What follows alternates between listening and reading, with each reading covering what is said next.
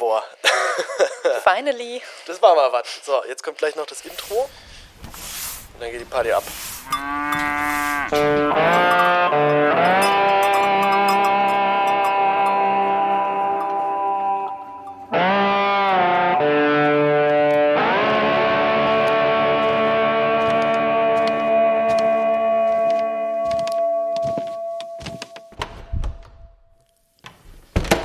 Und damit herzlich willkommen, liebe Hörerinnen und Hörer, zur nächsten Ausgabe des Reutcast. Nummer 6 ist es inzwischen. Mir direkt gegenüber sitzt Franziska Pröll. Hi, Franzi. Hi. Und wir hatten gerade noch kleines, äh, kleine technische Probleme noch bei der Aufnahme. Ich habe einen absoluten Anfängerfehler gemacht. Ausdruck auf jeden Fall meiner leichten Übermüdung. Wie sieht's bei dir aus? Ähnlich. ging, ging es dir auch so, als du zum ersten Mal in irgendeinem journalistischen Unternehmen saßt, dass du merkst, dass es scheint einfach so zum Arbeitsalltag dazu zu gehören, dass Leute sehr wenig schlafen und immer Augenringe haben? Leider ja. Ja, und jetzt sind wir selber solche geworden. So kann es gehen, ja. Aber ansonsten, wie geht's dir? Ansonsten geht's mir gut. War eine coole Woche mit Podcast, hat Spaß gemacht, war allerdings doch auch anstrengend und ich freue mich jetzt sehr über unser langes Wochenende. Ja, das, das entlasse ich uns dann beide gleich. Ich habe auch schon so ein bisschen schlechtes Gewissen, dass ich jetzt den Freitagnachmittag auch noch voll, voll gepackt habe. Mann. Ja, ja, hier mit diesem, mit diesem, mit diesem Reutcast. Ich danke aber erstmal allen meinen Förderinnen und Förderern, die mich weiterhin über die Mai-Stiftung 24 unterstützen. Äh, wer mir bei Twitter oder Instagram folgt, hat vielleicht mitgekriegt, dass ich mich von Querdenken inzwischen ein bisschen verabschiedet habe, auch innerlich. Äh, Franzi, du hast es ja auch immer direkt aus erster Nähe mitbekommen, so meine beginnende ähm, Umnachtung und auch schon immer sich erhöhende Frustration gegenüber dieser Szene. Kannst du es nachvollziehen, dass ich sage, fuck, fuck you Querdenken, kein Bock mehr auf euch? Kann ich nachvollziehen, finde es auch ein bisschen schade, muss ich sagen. Naja, es ist halt in so eine. Also, ich habe jetzt tatsächlich einen schönen Abschluss für mich gefunden. Die Berliner Zeitung hat mich angeschrieben und äh, druckt morgen, also wir nehmen jetzt heute an einem Freitag, dem 25. Juni auf, drucken morgen zur Wochenendausgabe ein zweiseitiges äh, Reportagen-Essay, wie auch immer man das nennen soll, und haben auch noch direkt vier Fotos von mir gekauft. Mega ähm, nice. Also lieber Tagesspiegel, hallo schon mal an euch. Aber das, das, äh, da scheint offensichtlich gerade so ein neuer Wind äh, zu wehen in der Berliner Zeitung. Die haben jetzt ja schon ein paar Leute von uns äh, immer wieder angefragt, ob sie nicht Geschichten von denen kaufen können. Und mhm. zahlen, zahlen halt auch überraschend gut. Also da ist echt, äh, die, die scheinen, die scheinen richtig Bock zu haben auf, äh, auf Sachen. Auf coolen Content, wie auf, wir ihn machen. Auf coolen Content, wie wir ihn machen, ja. Aber wir wollen erstmal anfangen mit dem coolen Content, den mir meine Förderinnen und Förderer am Form von Geld zuschicken. Und das, äh, der Aufruf geht natürlich auch an, auch äh, an euch alle da draußen, die gerade zuhören. Ich freue mich weiterhin sehr, wenn ihr mich hier finanziell unterstützt, das mir möglich macht, dieses Jahr hier einigermaßen entspannt, ohne weitere Stipendien durchziehen zu können. Benedikt äh, spendet 5, Christian ist mit 10 dabei, Martin mit 99 Cent, sehr treuer Hörer. Severin schreibt für deine gute journalistische Arbeit 2,50, Andreas schreibt Podcast, Podcast Landschaftspflegegebühr und jedes Mal hänge ich mich an diesem Wort auf. Andreas hatte letztes Mal ein Gedicht geschickt, das ich mit Pia vorgelesen habe, zwei Pia hat es vorgelesen und uns ist beiden nicht aufgefallen, dass es nicht von ihm selber ist, sondern natürlich ein Brecht-Zitat. Nämlich aus der Drei-Groschen-Oper, die Neufassung der Ballade, in der Macbeth um Verzeihung bittet. Kennst du Franzi, ne? Na klar. Aber natürlich. Ich kann es ja auch. Und da ist halt eben sich die letzte Zeile und die da reden von Vergessen und die da reden von Verzeihen. All denen schlage man die Fressen mit schweren Eisenhämmern ein. Man hätte eigentlich erkennen können, dass es Brecht ist. Vom Duktus ähm, her auf jeden Fall. Richard mhm. Berthold Precht, nee, was? so Aber oder so ähnlich. man, man, man kann sich schneller durcheinander bringen.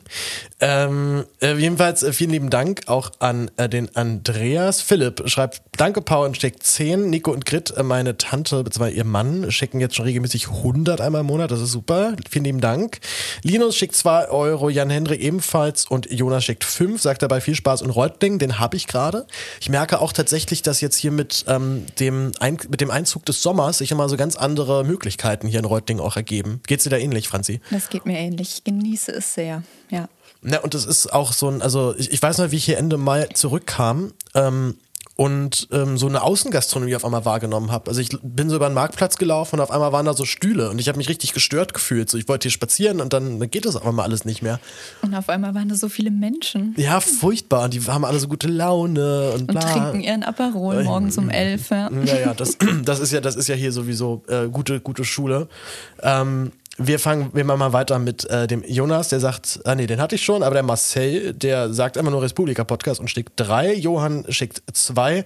Jan ist mit zwei dabei, genauso wie Robert mit einem Euro. Knut äh, hat mir immer noch sein Stipendium gegönnt, über 13 Monate mit jeweils 10 Euro. Vivian schickt 1 Euro. Karl, den kennen wir beide, schickt 50 regelmäßig. Axel für ein Leben in Wohlstand und Dekadenz schickt 1,50. Markus mit 10. Julian mit wieder mit 2. Mareike macht 20. Dominik macht 5. Tobias macht auch auch fünf. Und es sind auch noch zwei Spenden über PayPal reingekommen. Einmal von Julia Bornkassel. Bornkessel, entschuldige bitte, liebe Julia, ich kenne dich ja auch persönlich. Sie schreibt weiterhin für weiterhin tolle Arbeit. Er schickt 10 Euro über Paper. Julia ist eine bekannte Fotografin, die ich sehr, sehr schätze, tolle Frau. Und äh, Nina Sieverding, die hatte mich, glaube ich, schon mal angeschrieben, dass sie tatsächlich überlegt, hier in diese Schule zu gehen. Und das äh, freut mich ja immer sehr, wenn tatsächlich jetzt Leute diesen Podcast hören, um sich auf die Reportageschule vorzubereiten, beziehungsweise sich zu überlegen, ist das denn was für uns? Äh, das wäre es erstmal mit meinen Förderinnen und Förderern. Vielen Dank nochmal, dass ihr mir das hier ermöglicht, dass ich einigermaßen stressfrei mich jetzt hier so durchmostehen kann und aktuell ja eben auch dann doch ähm, also was ich immer mit am schönsten finde, wenn mich halt äh, Redaktionen direkt selber anschreiben und sagen, wir wollen gerne das und das von dir haben. Franzi, wir haben aber auch schon mal zusammengearbeitet. Wir quälen uns schon seit, ich glaube jetzt seit zwei Monaten mit einem Interview äh, herum. Mal mehr, ähm, mal weniger, muss man dazu sagen. Genau.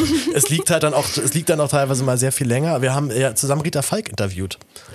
Mhm. Ja, äh, das war sehr cool. In München waren wir. Wann waren wir da? Um, das war Ende April, glaube ich. Ne? Ich glaube im Mai, oder? Was war schon Mai? Mai? War es schon Mai? Ja, die Zeit, Zeit, die Zeit fliegt. Rennt. Zeit fliegt irgendwie so weg. Wir sind jetzt ja auch schon bei der Hälfte. Es ist der sechste Podcast. Insgesamt werden es dann, äh, also bei zwölf Schülerinnen werden es zwölf Podcasts und mit Philipp und Ari wollte ich ja auch noch einen machen. Also wir sind jetzt hier schon knapp auf der Hälfte. Ähm, wow. Wie, war die, wie waren die letzten, letzten Wochen, Franzi? Wir machen ja aktuell schon unser Abschlussthema, unsere Go-Reportage, äh, wo jeder jetzt zumindest sich, glaube ich, schon mal ein Thema ausgesucht hat. Ich mache UFOs und Aliens, du kümmerst dich um Landwirtschaft. Genau, da bin ich gerade am Einarbeiten in dieses riesige, komplexe Thema. Wird auf jeden Fall gerne was zu Boden machen bin aber noch nicht so ganz schlüssig, wie das am Ende aussehen wird. Lese viel, telefoniere viel und hoffe da bald ja, konkreter zu wissen, wo es hingeht. Ich habe dich ja gerade hier noch äh, draußen noch gesehen, äh, als du hier irgendwie, glaube ich, das war so gefühlt in drei Telefonaten gleichzeitig warst, auf, einem, auf demselben Handy aber allerdings. Ähm, und auch in meinem Thema kann ich noch nicht wirklich konkret was sagen. Ich habe mich ähm, tatsächlich so von Philipp so ein bisschen catchen lassen, als er mir dann so durchsteckte, du hier, ähm, das Pentagon will ja nächste Woche dann einen Bericht veröffentlichen und da jetzt mal alles, alles dann auspacken, was sie über UFOs, also unbekannte Flugobjekte, schon so finden. Und äh, das Thema hat mich irgendwie sofort gekitzelt. Ich dachte, eigentlich ist es schon irgendwie immer geil. Bisschen abgedreht, ja? Ja, na, vor allem eine abgedrehte Community, die das dann feiert. Also das ist so hart gespalten in ein durchaus sehr wissenschaftlich arbeitendes Lager, ähm, die natürlich trotzdem alle auch so ein bisschen Bock darauf haben, dass es außerirdisches Leben gibt. Und dann halt halt eben ein Lager, was nur Bock darauf hat, dass es außerirdisches Leben gibt und eben nicht wissenschaftlich arbeitet. Und ich finde halt beide Lager faszinierend. Also sowohl halt so die absoluten Mega-Freaks, die dir dann sonst was erzählen und felsenfest der Meinung sind und halt dann teilweise ja sehr anerkannt, sehr seriöse Wissenschaftler, die halt sagen, bei der Größe des Universums, wie wollen wir das denn ausschließen, dass es hier nicht noch irgendwo Leben gibt? Ja, spannend, Paul. Ist auf jeden Fall. Rausfinden wirst, geht auf jeden Fall sofort hart ins Philosophieren dann. Ne? Ja. Ja, ja voll. Du, weil was, was, ich, was tatsächlich schon mit so die größte Erkenntnis dann doch ist, also selbst wenn wir mal Antriebe entwickeln, die annähernd Lichtgeschwindigkeit fliegen können, haben wir erstens ein Problem mit der Raumzeitkrümmung. Das heißt, wir fliegen zum nächsten, nächstbesten Planeten und haben dann aber schon 100.000 Jahre auf unserer Erde verpasst in diesem Zeitraum, obwohl wir vielleicht nur 30, 40 Jahre geflogen sind. Und das äh, Problem werden wir vermutlich auch physikalisch nicht lösen können. Also egal wie man es dreht, egal wie man es wendet, wir müssen uns von so Star Wars-mäßigen Vorstellungen verabschieden, fürchte ich, dass man mal so eben irgendwo hinjetten kann. Oh. Ja, schade. da bist du direkt enttäuscht. Traurig. Und ähm, wir hatten letzte Woche ein Seminar mit äh, einer Koryphäe im Journalismus, glaube ich, kann man sagen, oder? Harald Martenstein war bei uns. Kann man so sagen, wahrscheinlich. Du warst nur einen Tag dabei. Jeder. Ich war leider nur einen von beiden Tagen dabei. Wie fandst du es? Ja, cool. Ähm, hat tatsächlich Spaß gemacht, mal ein bisschen über Glossen nachzudenken.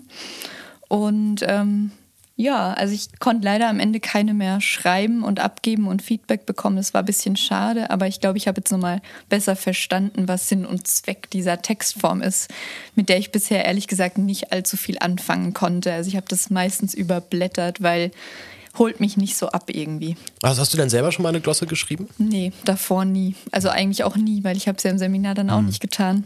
Ist ja die Frage, wirst du vielleicht später noch eine große Glossenschreiberin? Ich vermute nicht. Ich habe auch so das Gefühl, es ist, ähm, es muss nicht unbedingt jeder eine Glosse schreiben. Also ich habe auch, also auch schon viele gelesen, wo ich dachte, ach komm, äh, na gut, da war wahrscheinlich in der Redaktion gerade irgendwie der, muss, der musste jetzt auch mal ran oder sowas. War noch ein bisschen Platz auf der Seite, ist so mein Eindruck. Ja. Mhm. Und, und Martenstein, äh, definitiv sehr streitbarer Typ. Ich, den kenne ich ja auch so über Ecken, halt dann beim Tagesspiegel, wo sich eigentlich alle nur darüber aufregen, was der da jeden Tag äh, in, in die, oder jede Woche in die Zeitung setzt.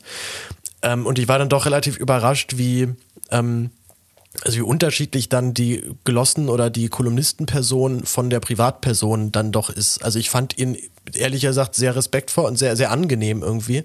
Zum Schluss hat er ja dann nochmal aus seinem Buch vorgelesen.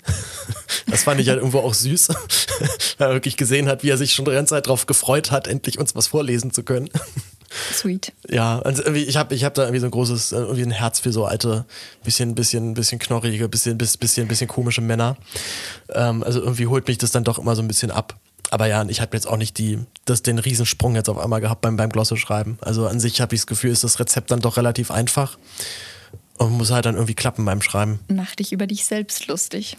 Das tatsächlich muss ich ihm auch lassen, das kann er dann aber doch, das kann er dann doch überraschend gut und ähm, ja, ich war, ich war, war ganz, war ganz überrascht. Es gab ja noch so ein bisschen Debatte auch davor. Ist das jetzt wirklich so cool? Lernen wir jetzt wirklich von dem unbedingt so am besten? Wir hatten davor eigentlich noch ein Kommentarseminar, wo dann leider die äh, Dozierende krank geworden ist direkt davor. Ähm, aber ich würde auf jeden Fall sagen, so um die, diese alte Garde der Zeitungskolumnisten mal kennenzulernen, war Martenstein wahrscheinlich schon, schon durchaus der Richtige. Also Und er weiß, was er handwerklich macht. Das kann man auf jeden Fall so festhalten. natürlich unglaubliche Erfahrung halt auch der ja, Typ. Ne? Genau. Letzte Woche, das war jetzt, jetzt die, die gerade zu Ende gehende Woche, wiederum hatten wir ein Podcast-Seminar. Das war auch sehr schön. Das war vor allem anstrengend, oder? Oder ging's, also ich, und ich habe Anstrengend, ich hab ja, hab mich ja noch relativ da rausgezogen und noch eine sehr, äh, sehr entspannte Position übernommen. Also ich habe die ganzen Audioeffekte rausgesucht und ähm, so, was ich so Musik irgendwie zurecht, zurechtgeschnitten und sowas. Aber du warst, glaube ich, du warst ja Autorin, ne? Ich war Autorin zusammen mit Astrid, Astrid Probst, für eine der drei Folgen, die wir produziert haben. In, wir haben Montag angefangen, haben gestern Donnerstag abgegeben. Also wir hatten drei ganze Tage mit äh, Interviews, die unsere Hostin Pia, Pia Stendera geführt hat, die wir dann durchhören mussten, spannende Stellen raussuchen mussten, irgendwie eine Art von Dramaturgie in dem Ganzen entwickeln Das, mussten. das war, war das Grundthema des Podcasts? Äh, es ging um Dating. Ja, also ein grundsätzlich schönes Thema, wo jeder Mensch irgendwie so seine Erfahrungen mitbringt. Und ich glaube, es ist uns ganz gut gelungen, da drei recht unterschiedliche Beispiele zu finden, oder? Ja, absolut. Wir hatten ja drei, ähm, also drei Leute, mit denen wir gesprochen haben. Unter anderem Yves Mutter, ähm, was sehr, sehr lustig war, weil ähm, äh, also ich, also ich fand es krass, dass, dass er sie auch gefragt hat, ob sie da Lust hat mitzumachen. Die Podcasts werden auch nicht veröffentlicht. Also alle Hörende da draußen, die sich jetzt schon freuen, muss ich leider enttäuschen. Die bleiben schön natürlich unter Verschluss. Aber ähm, also ja, wahnsinnige Bandbreite. Also, also Dating im fortgeschritteneren Alter, dann queeres Dating in Berlin, dann, ich habe jetzt den, hab den Namen nicht mehr parat. Die- Ich glaube, es war ja auch eine, auch eine Freundin hier von, von Die Anne. im baden-württembergischen Genau, Berlin genau, lebt. in, in, in, in Mannheim. Man, ja, bess, besser wird's nicht mehr. In, in Baden-Württemberg hat sie gesagt. Äh, und die war ja als, als Protagonistin einfach der Wahnsinn. Ja, super. Klasse geredet. Ähm, und was, was ich spannend fand, was bei vielen so als, als, als, Lern, als Lerneffekt, glaube ich, vor allem kam, war, dass man durch Podcast oder durchs Hören generell von Menschen nochmal viel mehr über die Menschen erfährt, als wenn man halt nur ein Zitat von denen liest. Also äh, man checkt relativ schnell schon mit einem Satz, wa- was das für eine Person ist. Im besten Fall, wenn man den richtigen Satz auswählt. Ja, ich finde auch, Stimme transportiert verdammt viel. Mega schön. Wie auch in unserem Fall. Ähm, Nähe wird hergestellt, die vielleicht ansonsten gar nicht möglich gewesen wäre. Ist sonst noch irgendwas passiert? Hatten wir, haben wir irgendwas ausgelassen, haben wir irgendwas vergessen? Nee, unsere, unsere Go-Themen stehen an. Du hattest eine Veröffentlichung in der äh, Freundin. In der Freundin, ja. Habe ich über Forensic Nurses geschrieben, über forensisch geschulte Krankenschwestern. Also gibt es hier leider noch nicht. Ähm, In der Schweiz gibt es das, eine Weiterbildung, wo die eben lernen, Spuren von Gewalt am Körper von Menschen zu erkennen und dann sensibel auf die Betroffenen einzugehen.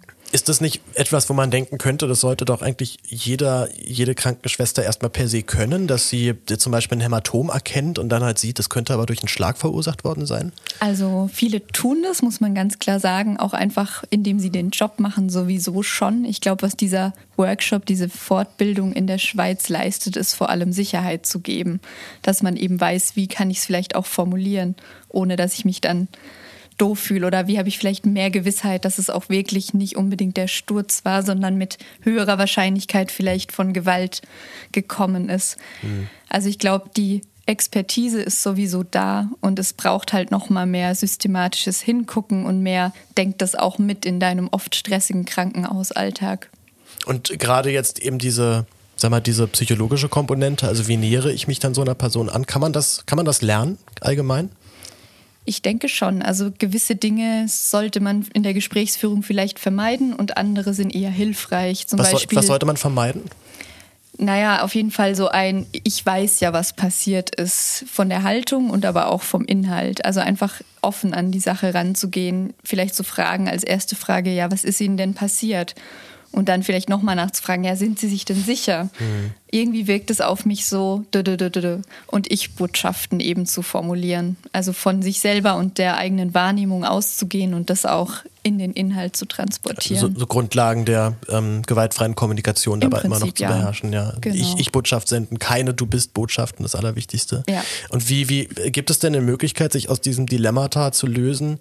Äh, zumindest das, was ich eben auch, das, was, was ich da, was ich dann kenne, dass ähm, dann Frauen eben sich dann doch nicht trauen, das zur Anzeige zu bringen, eben gerade weil sie vielleicht auch noch diese Person tatsächlich lieben. Das ist ja immer ein Riesenproblem, wie, wie man dann so einer Person helfen kann, wenn sie zwar eigentlich schon weiß, ich bringe mich hier gerade selber in Gefahr, aber ich kann mich trotzdem nicht lösen. Und das ist ja auch immer also ist ja auch sehr, wäre ja auch sehr, sehr harsch, dann halt derjenigen, der Person vorzuschreiben, du musst dich jetzt hier aber lösen aus dieser Beziehung. Ja, das geht nicht, das ist ganz hm. klar. Ich glaube, das Wichtige ist, dass man ihr verschiedene Wege aufzeigt, wie es weitergehen kann. Also ich glaube, ich habe es jetzt selber zum Glück so noch nicht erlebt, aber ähm, ich glaube, das Wichtige ist einfach zu sagen, die Optionen hast du und ich unterstütze dich auch dabei, ich leite dich da durch und die und die Wege gibt es vielleicht im Hilfesystem.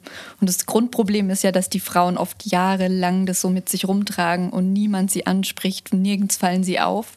Und eben das ist auch der Sinn dieser Forensic Nurses, sie einfach dort zu erkennen, wo sie ankommen, mhm. bei schweren Verletzungen halt zum Beispiel in der Krankenhausnotaufnahme. Das war jetzt eine Recherche, die jetzt äh, letztendlich in der Freundin erschienen ist. Ähm, du hast ja da ewig an diesem Thema recherchiert. Also gefühlt eigentlich schon, schon immer ja sowieso. Wir sind jetzt, wir leiten nicht schon über, wir sind eigentlich schon mitten in dem Thema, was du auch mitgebracht hast. Ähm, wollen wir da einfach schon mal den Clip gleich hören, den du mir mitgebracht hast? Hau rein. Hauen wir mal rein.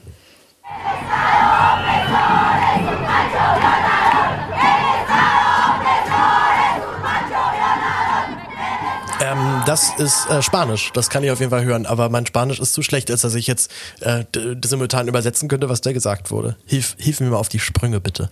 Ja, das war in Bogota. Letztes Jahr war ich da und am 8. März, also Weltfrauentag, gibt es da immer eine riesige Demo wo ich weiß gar nicht, wie viele Frauen es waren, aber sehr, sehr viele, durch die gesamte Stadt quasi ziehen und ganz viel feministische ja, Sprüche, Lieder, wie auch immer raushauen.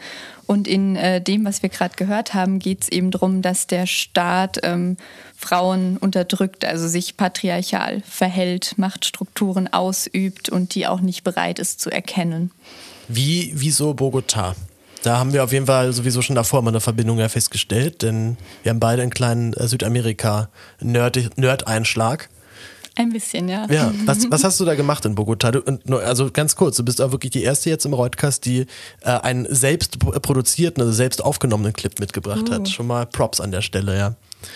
Ja, ähm, ich war da, ähm, wollte viel recherchieren, äh, journalistisch arbeiten, was wegen Corona nicht so geklappt hat. Aber so hatte ich mehr Zeit, um meine Masterarbeit zu schreiben. Das war der andere Grund, warum ich hin bin, um halt an Literatur zu kommen, die man in Deutschland jetzt nicht so einfach bekommt, weil es eben auch um Kolumbien ging. In der Masterarbeit war mir das wichtig, nicht so komplett auf meiner deutschen, europäischen, weißen Perspektive stehen zu bleiben, sondern da eben in das Land zu gehen und einfach auch mit Menschen in Austausch zu gehen über mein Thema. Also du warst in Bogota und dann kam auch noch Corona, ne? yep. muss man ja auch noch dazu sagen. Das heißt, du hast, hast vermutlich nicht unbedingt jetzt, also wahrscheinlich nicht selber erlebt, was ich erlebt habe, als ich äh, in Bogota, in Kolumbien war. Leider nicht, es war dann monatelang alles dicht. Das war am 8. März konnten wir noch auf die Demo, mhm. mega nice alles. Und ich glaube, zwei Tage später gab es dann den ersten Fall und dann wurde super schnell alles runtergefahren. Wie, wie bist du generell auf dieses Thema gekommen? Also das Thema Gewalt an Frauen, das, da, klar, da stößt man ja sowieso sehr schnell drauf. Ich finde es immer oder find, finde, das, das Thema hat immer so ein Grundproblem, dass wenn man halt sich nochmal nicht in einer Bubble bewegt, die jetzt sondern, sich sonderlich Frauen, frauenfeindlich gibt, ähm, ist man erstmal völlig schockiert. Also auch ich, ich, als Kerl fällt dann immer die Kinnlade runter, wenn ich dann halt höre, mitbekomme, was für viele Frauen normal ist, Alltag ist, also wie sie von Männern behandelt werden. Wie bist du darauf gekommen, dich mit diesem Thema zu beschäftigen? Ja, ich glaube, mein Zugang war schon über Lateinamerika. Ich war in Mexiko 2018 und habe da natürlich viel gelesen, einfach tagesaktuelle Berichterstattung. Und da fiel mir halt oft auf, dass es einfach mal wieder eine tote Frau gab. Und ich dachte, hä, wie kann das denn sein? So, so oft. Habe dann halt recherchiert, nachgelesen und in Mexiko ist das Problem ja echt riesig. Es sind ja durchschnittlich sieben Frauen am Tag, die getötet werden meistens von ihren Partnern, Partnerinnen oder Menschen, die ihnen irgendwie nahestehen, aber auch im Kontext des bewaffneten Konflikts sozusagen um die Drogen. Und das war halt so mein Zugang, also dass ich dieses Land irgendwie verstehen wollte und das Gefühl hatte, es ist einfach ein riesiges Thema dort, was auch viel zu selten dann doch noch vorkommt in den Medien. Und so habe ich mich über Mexiko begonnen, da einzuarbeiten. Es ist ja generell schwierig, Lateinamerika also, oder Lateinamerika-Themen überhaupt in Deutschland auf die Tagesordnung zu bekommen. Eigentlich halt nur, wenn es einen ganz schlimmen Anschlag gab oder wenn es einen neuen Präsidenten irgendwo gibt. Ähm, und nun aber, ich sag mal, sozusagen ein Nischenthema in einer Nische. Wie hast du das geschafft? Oder ist es, ist es, ist es gelungen, auch dieses Thema dann hier in Deutschland zu platzieren? Leider nicht so oft, wie ich es mir gewünscht hätte, aber immer mal wieder ja. Also ich glaube, man muss versuchen, möglichst anzudocken. Also zum Beispiel denke ich gerade an eine Reportage, die ich in der FAZ veröffentlicht habe. Da ging es um einen Fall von einer Studentin, die in Mexiko-Stadt von ihrem Partner getötet wurde. In einer Telefonzelle wurde sie mit dem Kabel von ihm erwürgt. Ja, war recht krass, ähm, auch weil direkt so ein paar Stunden nachdem klar war, dass sie tot ist, dann noch der oberste Staatsanwalt irgendwie über Twitter rausgehauen hat, ja, sie hätte ja gerne getrunken und gerne gefeiert, also übelstes Victim Blaming. Der Fall ging dann mega durch die Decke in äh, ganz Mexiko, dann auch in ganz Lateinamerika gab es unglaublich viele Tweets von Frauen, die halt darüber entsetzt waren, über den, die Art und Weise des Umgangs. Sie ist gerade mal ein paar Stunden tot und dann kommt sowas. Man wusste noch nichts über den Tathergang, also muss man sich schon mal vorstellen. Aber der Staatsanwalt hat sich schon mal so eine, so eine kleine Brücke gebaut, sozusagen. Sozusagen. Also ich glaube, der, ich weiß gar nicht, gab dann auch Diskussionen, ob er denn richtig ist im Amt. Also immerhin wurde das nicht so stehen gelassen, aber furchtbar genug irgendwie. Mhm. Ja, und der Fall war eben in einem Bildungsmilieu, sage ich jetzt mal, was, also eigentlich durchzieht es ja alle Schichten, auch in Deutschland dieses Phänomen, was man auch oft eben nicht so, finde ich, vermittelt bekommt.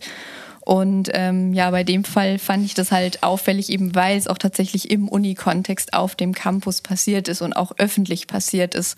Oft findet es ja auch hinter den mhm. eigenen vier Wänden statt. Das heißt, man kriegt es wirklich kaum, kaum mit. Und dort war das bisschen anders. Und so ein Fall konnte dann auch mal irgendwie den Sprung in ein deutsches Medium schaffen, was mich sehr gefreut hat. Ähm, es gibt ja eine, auch eine durchaus äh, erhöhte Sensibilisierung auch für das richtige Wording, gerade in solchen Fällen.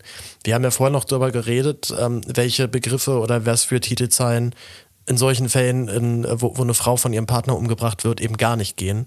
Und ich glaube, du hast eine aus dem Berliner Kurier, ähm, glaube ich, entnommen. Genau, das war die letzte, die mich sehr schockiert hat, vom 8. Juni, also vor drei Wochen ungefähr kam die raus.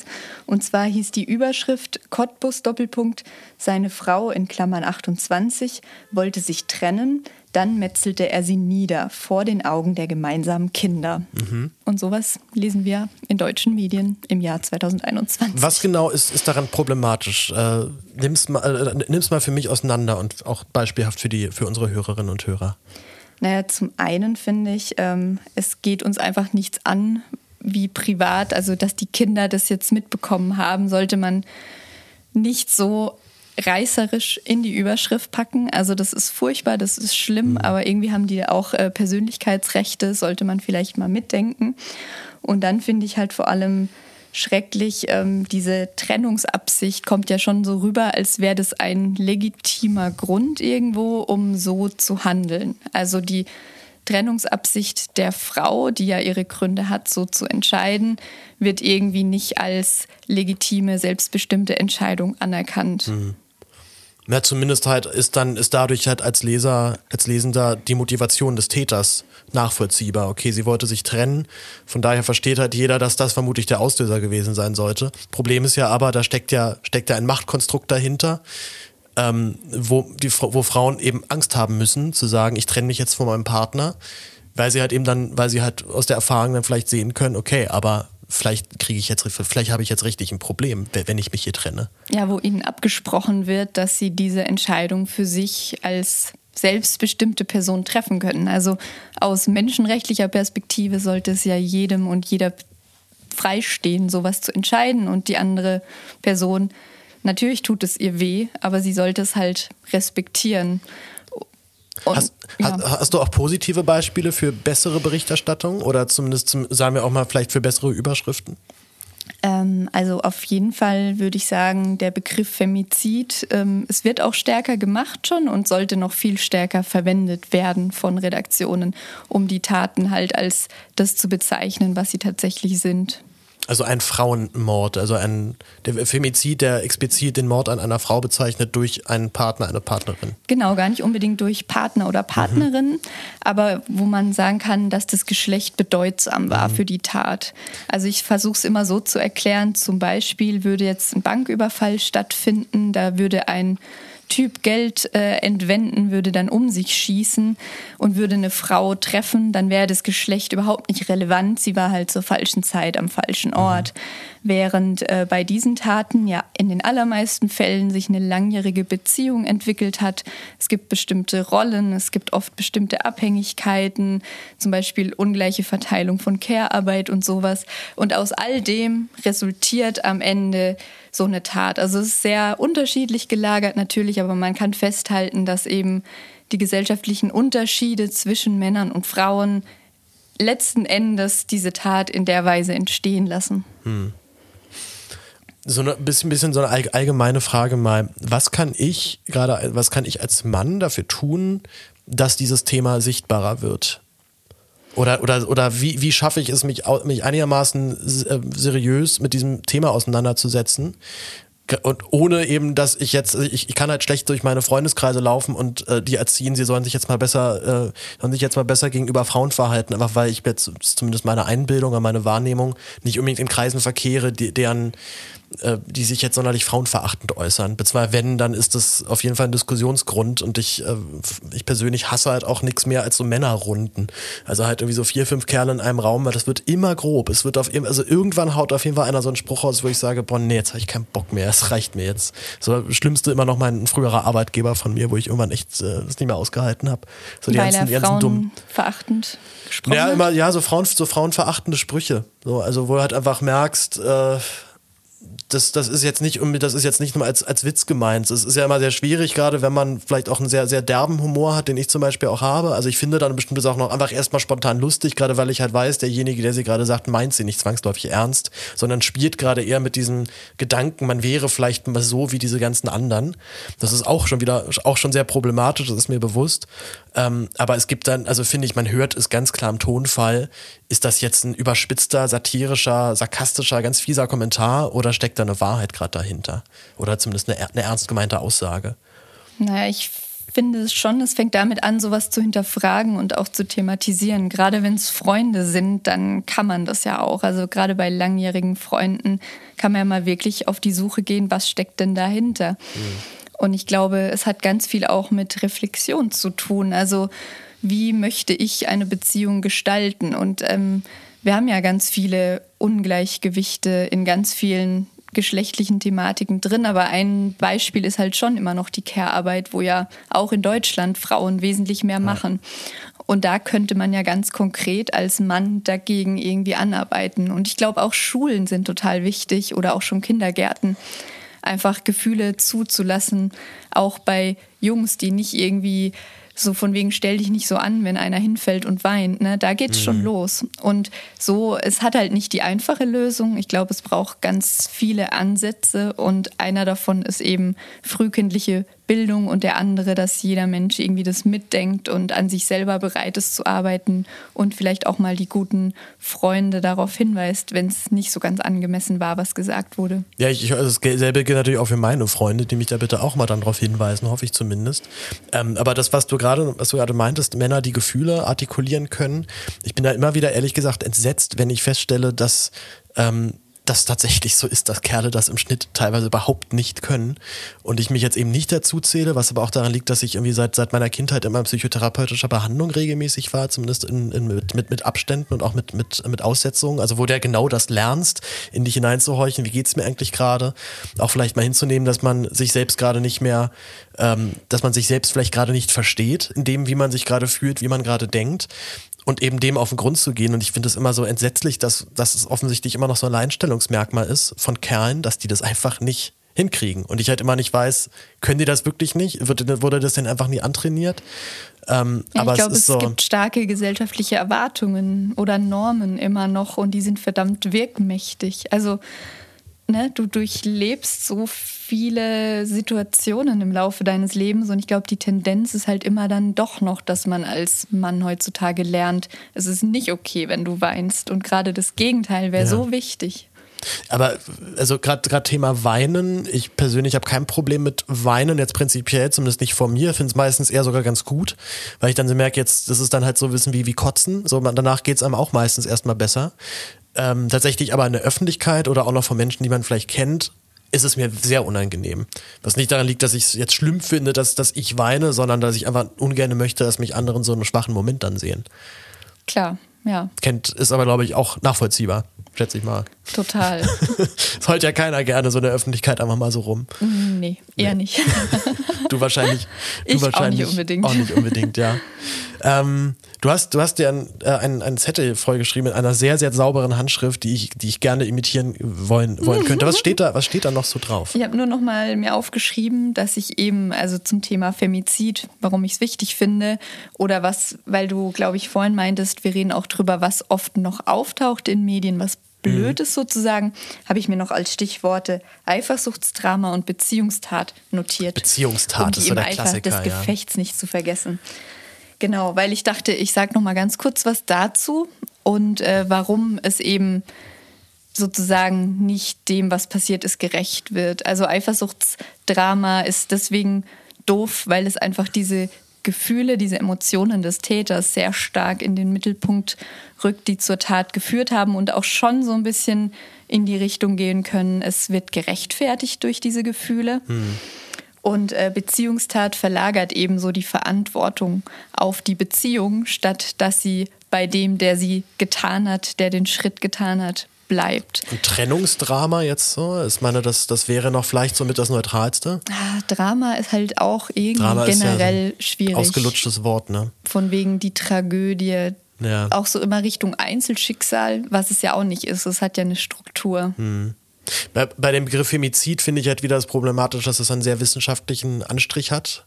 Dieses Wort, also zumindest ein, ein Duktus entspricht, wo ich genau weiß, den wirst du jetzt auch mit vielen Menschen nicht teilen können. Äh, ähnliches Problem finde ich auch immer bei der toxischen Männlichkeit, was äh, eine riesen, ein Riesenproblem ist. Ne? Wir haben es ja gerade schon drüber gesprochen, Männer, die nicht weinen dürfen oder keine Gefühle zulassen dürfen. Ähm, aber ich halt auch wiederum weiß, dass ich sehr viele Leute mit so einem Wort schon generell abschrecke. Obwohl ja gerade toxische Männlichkeit eigentlich was wäre, was ja, wo ich fast noch manchmal glaube, dass Männer noch viel, viel mehr davon profitieren würden, wenn sie sich damit mal vernünftig auseinandersetzen mit ihren eigenen Männlichkeitsidealen, denen sie so hinterher rennen. Gibt es nicht noch eine Möglichkeit, andere Begriffe zu nehmen, die nicht so ein bisschen angebermäßig wissenschaftlich klingen?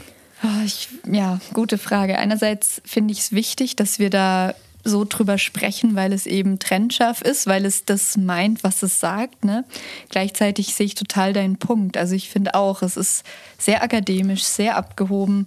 Es setzt sehr viel voraus und das finde ich auch so ein Problem der Wissenschaft generell halt, wo ich leider auch jetzt nach meiner ganzen Masterarbeit wirklich sagen kann, warum macht ihr es den Leuten so schwer, euch mhm. zu verstehen? Du bist jetzt Teil, Teil dieser, dieser wissenschaftlich-akademischen Blase. Wobei ich ja. immer versuche, so genau nicht zu schreiben. Also ich glaube, ich schreibe auch im Wissenschaftlichen echt journalistisch, weil ich nicht Bock habe, dass man mhm unnötig länger braucht und unnötig googeln muss, wenn man mich verstehen will. Ich finde, so sollte es nicht sein. Und gute Frage, weil ich finde Begriffe wichtig zur Differenzierung und gleichzeitig möchte ich natürlich, dass die Leute mitkommen, sich da irgendwie abgeholt fühlen, wo sie stehen. Und das wäre auch total wichtig, eine gesamtgesellschaftliche Debatte zu führen. Aber hm, ja. Wie, wie sieht denn diese gesamtgesellschaftliche Debatte in den Ländern aus, in denen du ja auch gearbeitet hast, zum Beispiel in Kolumbien oder in Mexiko?